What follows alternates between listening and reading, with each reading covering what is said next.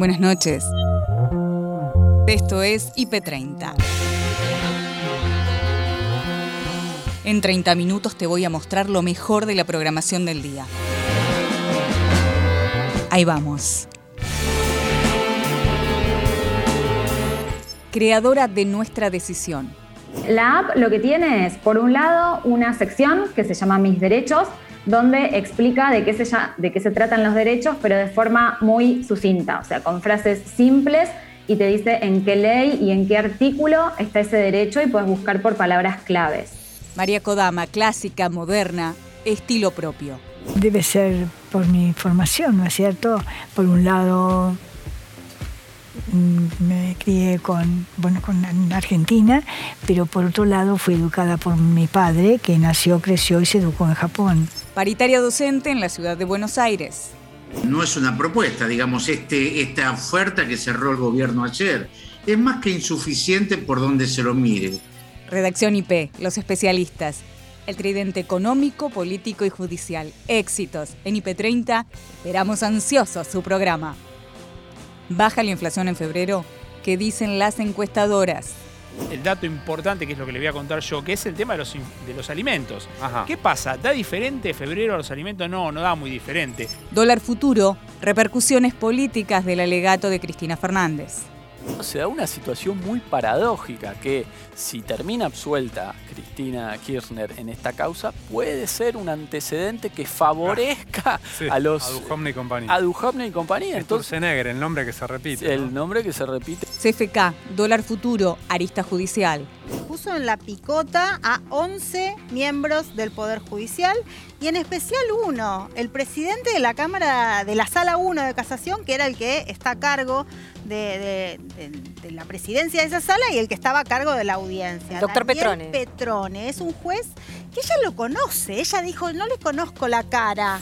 Viernes de Tabaleros. No dejo de suspirar.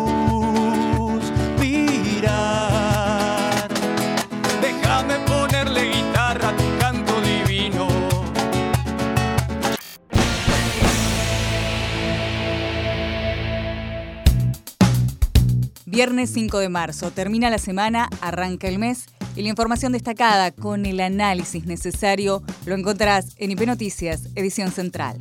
La noticia más importante del día, la decisión de Formosa de volver a fase 1 en la región capital, lo que produjo protestas, una gran protesta y también incidentes que terminaron con represión, con heridos, con detenidos.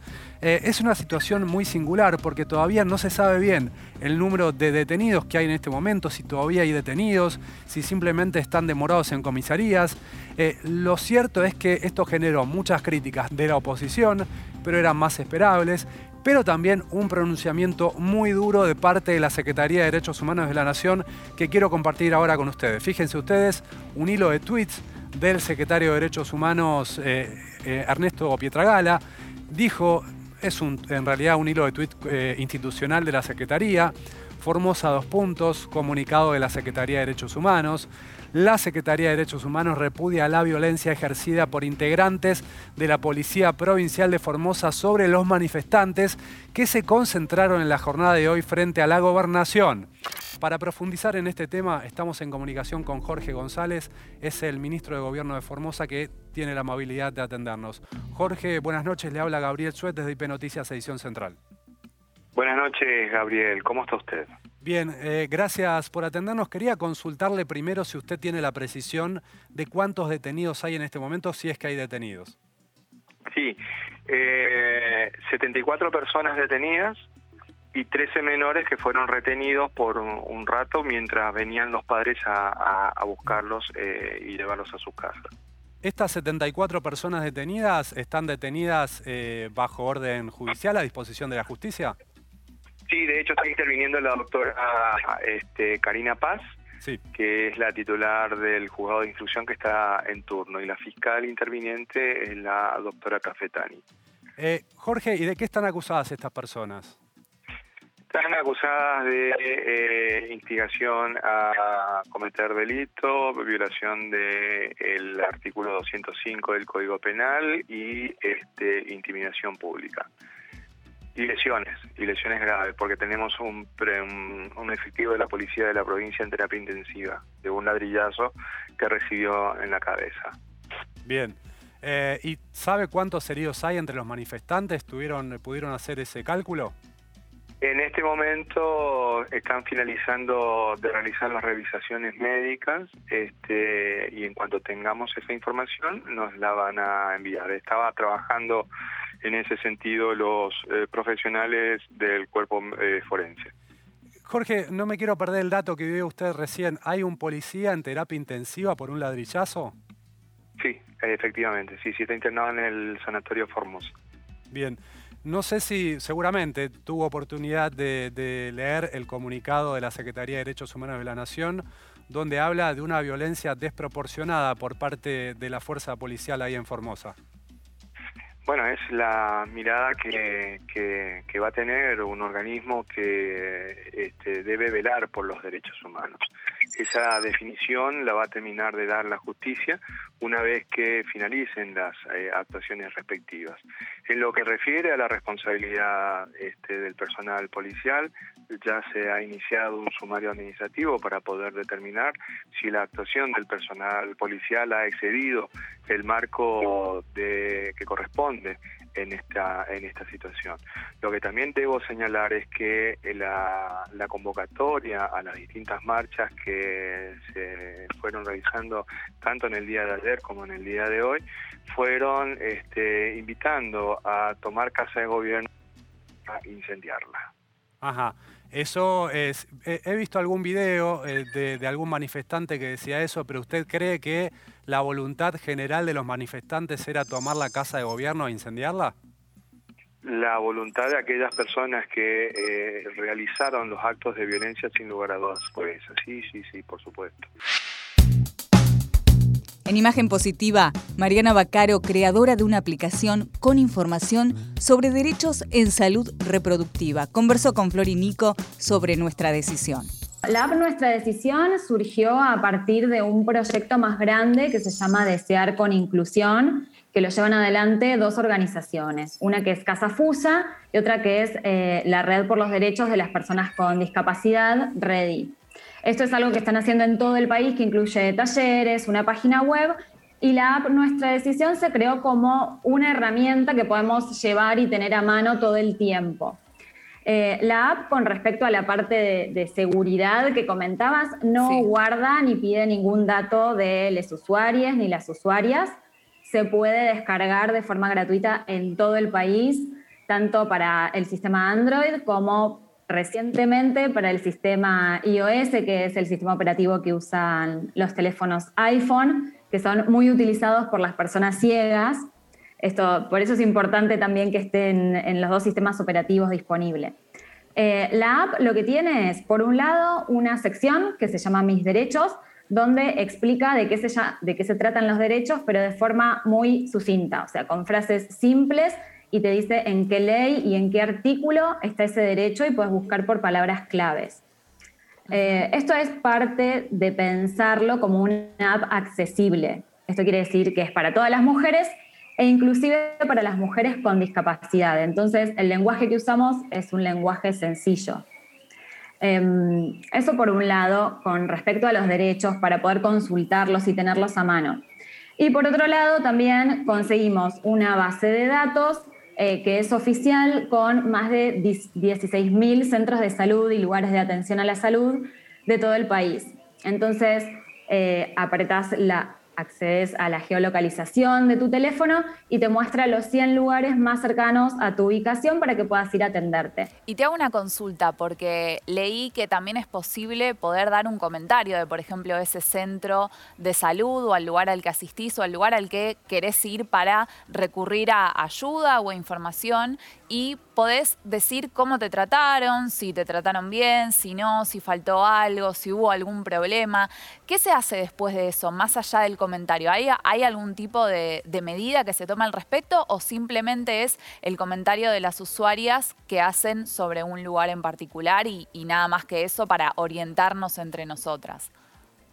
Bueno, hay como dos secciones. En la sección que tiene que ver con los lugares de atención, pueden dejar de forma colaborativa la valoración del lugar que no tiene nada más que ver con cómo te trataron, sino también preguntarles sobre algunos aspectos que son importantes para la accesibilidad. Cuando pensamos en eh, personas con discapacidad, tal vez lo primero que se nos viene a la mente es, ah, bueno, una rampa, ¿no? Para usuarias de sillas de ruedas.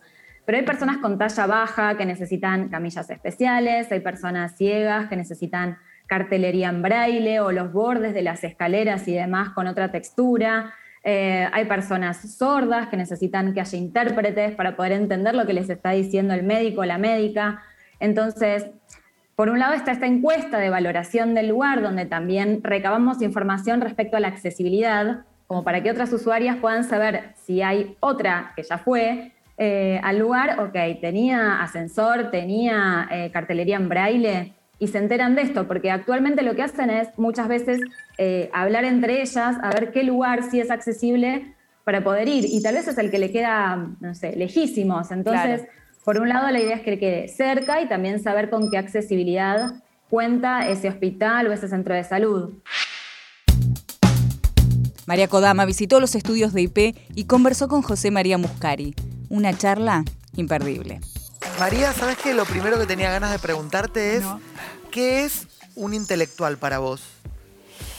Bueno, un intelectual es alguien que, bueno, que ha estudiado, eh, que ha profundizado en lo que ha estudiado y, que hace reflexiones sobre eso que, le gusta, sea sea en la literatura o en el arte o en el deporte. ¿Siempre te llevaste bien con los intelectuales? ¿Siempre te llamó la atención la intelectualidad del otro? No, no, yo nunca pienso en la intelectualidad, es decir, trato a una persona y, este, bueno, si tiene gustos semejantes a los míos, eh, el tiempo hace que se convierta en un amigo o amiga y, si no, bueno, está bien. María, tu vida es muy atípica.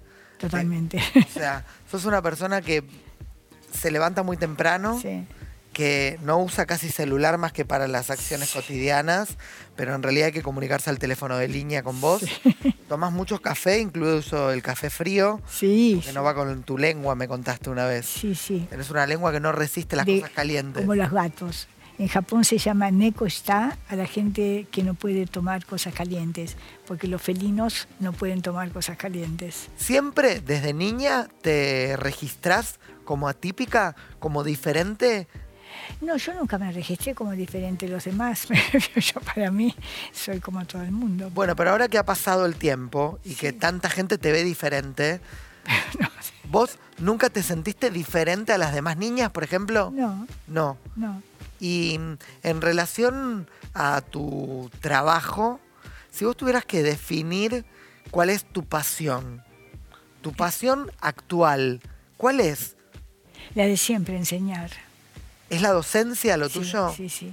Es lo que más me gusta porque es abrir en el otro todas las posibilidades para que sea libre. ¿Qué es un buen alumno, María? Bueno, un buen alumno es alguien que presta atención a lo que su profesor dice, eh, reflexiona en lo que su profesor está tratando y, hace preguntas de acuerdo a lo que él entiende o cree entender para saber si es así si, o no. Cuando vos le decís a cualquier persona María Kodama, lo que inmediatamente la gente dice es la mujer de Borges. Sí. A vos el, concepto de la mujer de Borges? ¿Es algo que te pesa? ¿Es algo que te gusta? ¿Es algo que simplemente está? ¿Es un tema del otro o también vos te sentís la mujer de Borges? Bueno, más que sentirme, yo era, pero, o sigo siendo, pero en mi interior, ¿no? Bueno, y este, pero no, no, cada uno que me trate como quiere, es historia del otro. En IP Noticias, segunda edición, Silvana y Rocío hablaron con Jorge Adaro de Ademis por la paritaria docente en la ciudad. Nosotros, en principio, vamos a discutir eh, con las maestras y los maestros en las escuelas y en la asamblea eh, esta em, no es una propuesta, digamos, este, esta oferta que cerró el gobierno ayer. Es más que insuficiente por donde se lo mire. Solo para un dato. Nosotros en el mes de enero cobramos aproximadamente en jornada simple 40 mil pesos El inicial estaba en 36 y el gobierno en el mes de enero dio un bono de 4 mil, lo que redondeó en 40 mil pesos. El mes de febrero lo sacó. Quiere decir que en abril, los primeros días de abril, cuando cobremos el aumento, vamos a estar cobrando lo mismo que en el mes de enero. Entonces, para el mes de marzo no hay ningún tipo de aumento. El porcentaje de 34% es insuficiente porque además este, congela cualquier posibilidad de seguir discutiendo todo lo que se perdió en el 2020. Y por otro lado, este, las consultoras, el propio Banco Central estima que más allá que en el presupuesto se haya hecho con un, digamos, con una expectativa inflacionaria del 29, que va a estar cerca del 50. Por lo tanto, esta es una paritaria donde nuevamente ganará la inflación por sobre los salarios, cosa que nos hace, por supuesto, rechazar este aumento que el gobierno ha otorgado ayer. ¿Y cuáles serán los pasos a seguir ¿no? a partir de este rechazo y una intención de que sea un aumento rondando el 50%? Bueno, lo primero que hay que ver, eh, como ustedes dijeron, digamos, hay dos sindicatos que no hemos aceptado ayer. Nosotros y también la UTE que lo llevó para considerar. Bueno, un escenario posible es que si también la UTE rechaza este, esta, esta propuesta salarial, podamos seguramente hacer alguna acción conjunta ¿sí? para este, pedir que nuevamente se abra y se discuta a fondo una propuesta que sea seria. Eh, por eso insistimos, vamos a llamar a asambleas, vamos a discutir y llamamos, por supuesto, a la UTE a poder este, construir, en este caso, ¿sí? una acción conjunta para defender el salario de los trabajadores de la educación. Leandro Renú nos da un panorama económico de lo que viene este mes y este año, año electoral. En breves días va a salir el indicador del INDEC del mes de febrero. Vamos a ir viendo cuál es la perspectiva que dieron las consultoras privadas. El gobierno está bastante enemistado, te diría yo, con las consultoras privadas en las últimas horas. En las últimas horas no. Viene bajando una línea diciendo Ojo que las consultoras privadas subestimaron la inflación durante el gobierno de Macri, así que cuando quieran saber cómo proyectar la toma de decisiones, háganlo en base a la inflación que nosotros decimos que es la del presupuesto, dice el gobierno. De todas maneras, vamos a ver qué podría pasar en febrero con la inflación y después te digo qué es lo que ve el gobierno.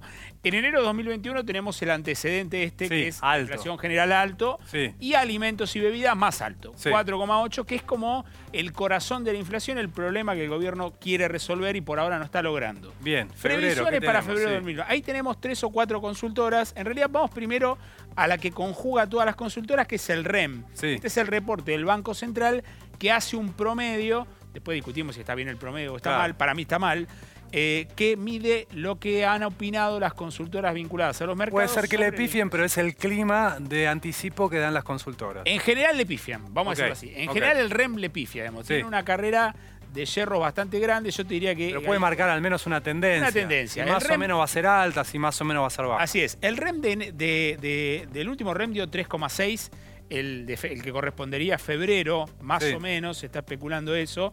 Eh, y las otras consultoras, por ejemplo, la de Camilo Tiscornia, 3,5, Econviews 3,9 y EcoGo, la eh, consultora privada, 3,5 también. Lo que no está acá es el dato importante, que es lo que le voy a contar yo, que es el tema de los, de los alimentos.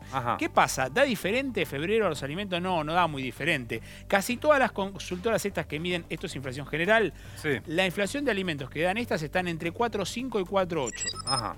Entonces, acá lo que está viendo claramente es una descompensación de algún precio que ha bajado, que no es alimentos y bebidas, y alimentos y bebidas se mantiene en ese porcentaje, lo cual es un problema, digamos, nosotros lo venimos viendo inclusive en indicadores de productos frescos que ya están dando al alza, eh, como el tema de la carne, que están pesando mucho. Entonces, ¿qué es lo que seguramente pasa en febrero? Que la inflación seguramente va a ser más baja. Digamos también que febrero es un mes en el que estacionalmente suele caer un poquito, eh, porque es como un medio entre que empezó el año y que va a arrancar el nuevo, entonces tiene una tendencia a la baja. Lo cierto es que en febrero seguramente vamos a ver una inflación un poco más moderada, lo cual el gobierno va a señalar como una buena noticia claramente, porque recordemos que venimos del 4, si llega al 3,5 es una baja, pero todavía la tensión en alimentos va a seguir elevada, así que la perspectiva es esa, digamos. El problema va a seguir... Todos los cañones puestos en esa mesa de eh, precios de alimentos. Así es. En realidad, yo diría que casi las mesas de todos, no solamente de alimentos.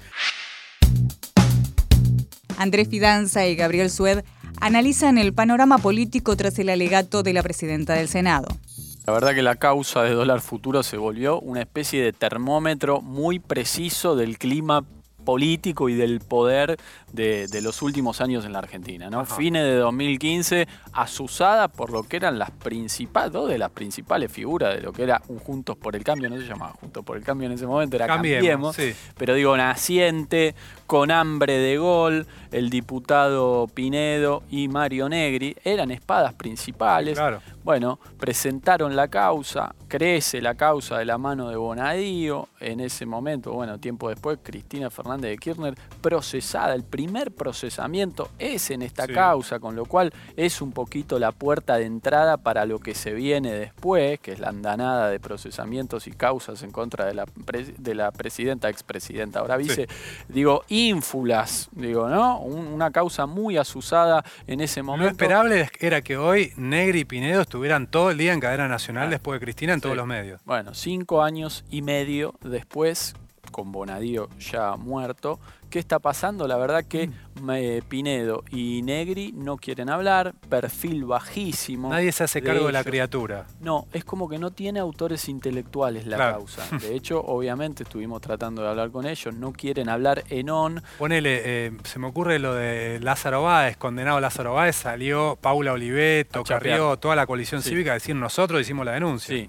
Ahora nada. Ahora nada. ¿Por qué? Bueno, por una serie de cuestiones. Porque esto tiene olor a que se cae. Porque en, el destilado que se empezó a hacer de algunas causas, bueno, algunas tienen volumen y otras no tienen volumen. Como vos decías antes, esta es, la de, es una de las más débiles junto a la imputación, procesamiento por el tema del memorándum con Irán. Y después hay un tema muy interesante que Cristina lo, señaló hoy durante su alegato, es, son los puntos de contacto entre esta causa y la querella que se viene, que fue anunciada por el gobierno nacional, por el presidente Alberto Fernández durante apertura de sesiones ordinarias, a los exfuncionarios de Cambiemos, incluido seguramente el propio Macri, por el préstamo pedido al FMI. De hecho, gran parte de los asesores economistas de Mauricio Macri, exfuncionarios, están diciendo, nosotros nunca alentamos mm. la causa de dólar futuro, porque lo que se viene en contra nuestra es la judicialización de decisiones de política económica tomada por un gobierno elegido democráticamente que se puede equivocar más o menos, pero eso no es judicializable. Hoy habló Emanuel Álvarez Agis, viceministro de Economía de Axel Kicillof, y dijo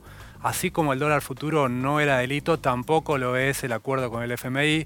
Pero Cristina hoy a la mañana dijo que sí, que lo del FMI podía ser delito porque tenía perjuicio económico para el Estado y que dólar futuro no había tenido según este peritaje del cuerpo de contadores de la Corte Suprema. Sí, muy interesante el alegato de Cristina porque ella identifica ese rebaje Dice, eh, eh, yo ya me doy cuenta de que ahora... ahora van a decir esto no es y aquello tampoco. Y aquello tampoco, van a hacer un empate ahí, entonces, y ella establece una diferencia. Dice, no, acá hay una denuncia veremos, digo, acá hay volumen para sostener esta, esta denuncia, me refiero a la del FMI. Veremos si es así o si es un poquito también fulvito para la tribuna. Digamos, pueden ser las dos cosas también, ¿no? Claramente la, maniobra de Alberto Fernández es golpear la mesa y, generar impacto político. Sí, sí. El análisis judicial del alegato de Cristina de la mano de Patricia Blanco, en tarde a tarde con Agustín y Nacho.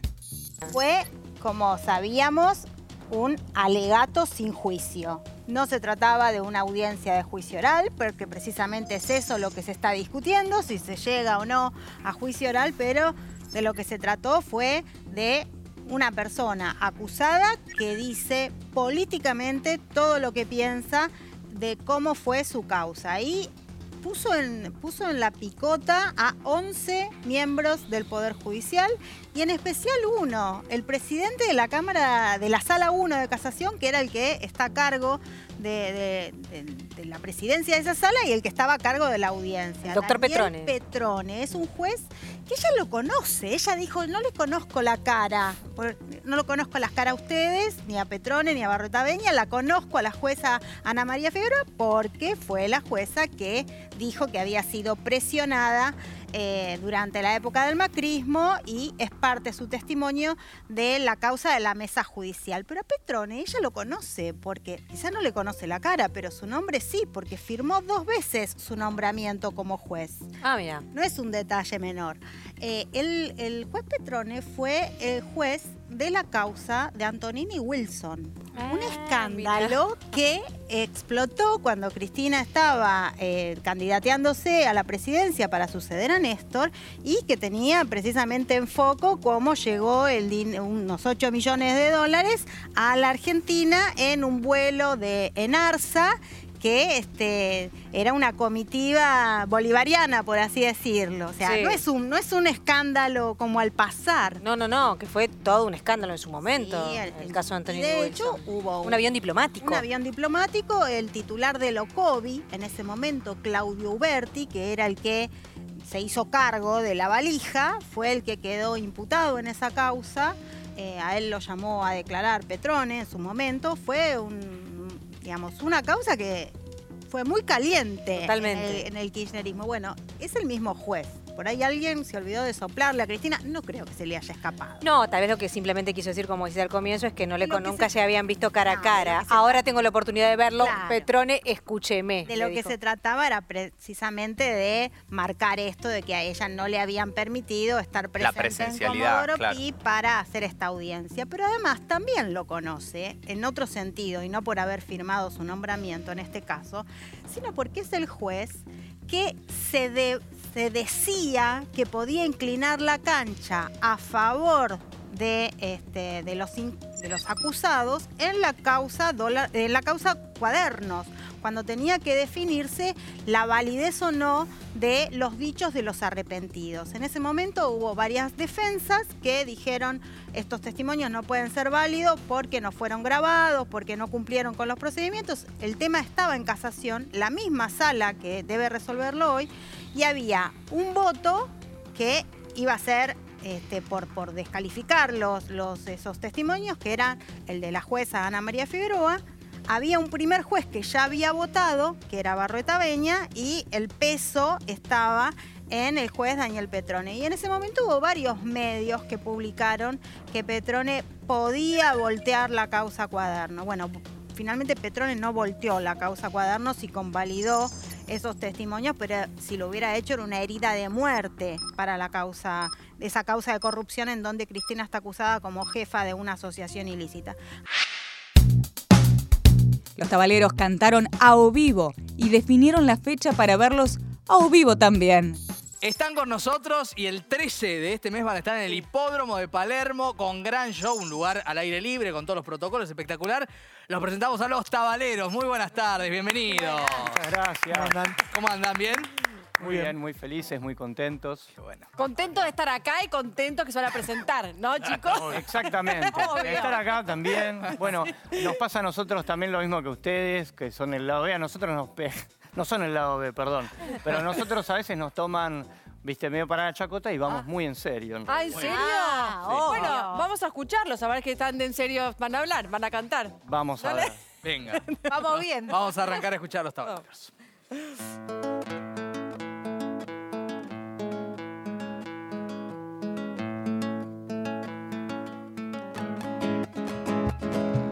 Estrellas de mar en tu cielo, sirena vampiro. A la medianoche yo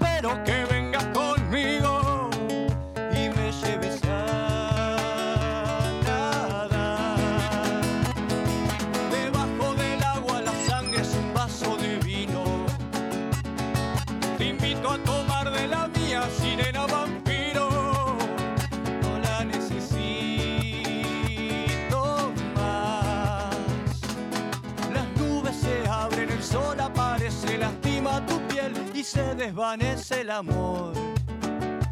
Te vas por ese camino dorado hasta el fondo del mar.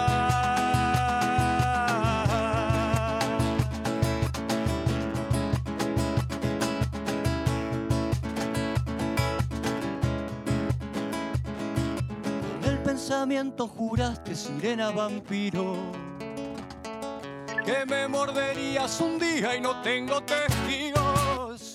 No dejo de suspirar. Déjame ponerle guitarra a tu canto divino. Y hasta acá llegamos por hoy.